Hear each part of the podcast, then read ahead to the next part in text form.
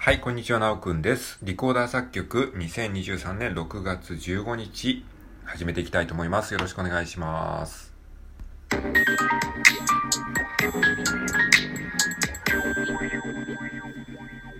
はい、改めまして、こんにちは。ということで、えー、リコーダー作曲、えー、2023年6月15日、えー、今日はですね、俳句に、えー、メロディーをつけるという感じで、えー、2つ曲を、えー書いてみたので、えー、発表したいと思います。よろしくお願いします。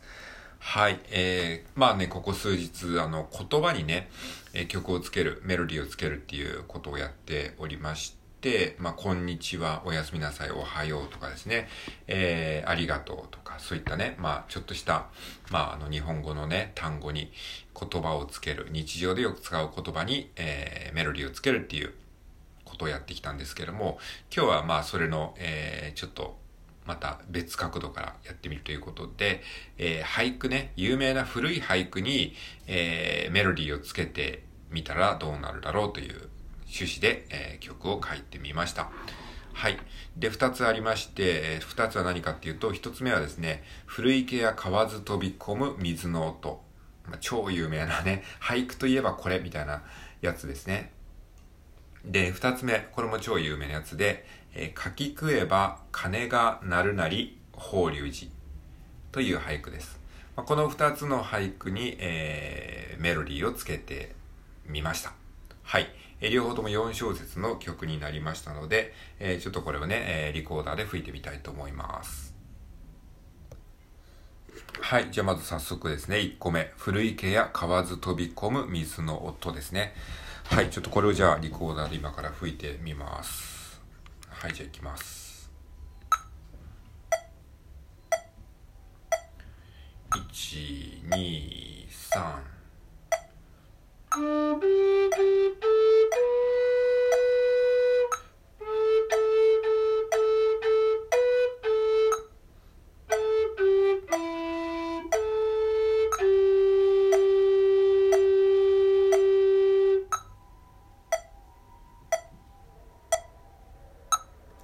はい、えー、なんかいい感じのところで救急車が鳴っちゃいましたね。はい、えっ、ー、と、今のが古池や河津飛び込む水の音という、えー、曲でございました。はい、えー、ちょっとね、救急車が遠くに、えー、行くまで一旦録音停止してました。はい、えー、じゃあ次はですね、書き食えば鐘が鳴るなり法隆寺という、まあこちらも有名な俳句ですけれども、この俳句に、えー、勝手にメロディーをつけてみました。はい、じゃあ次は書き食えば聞いてください。1、2、3。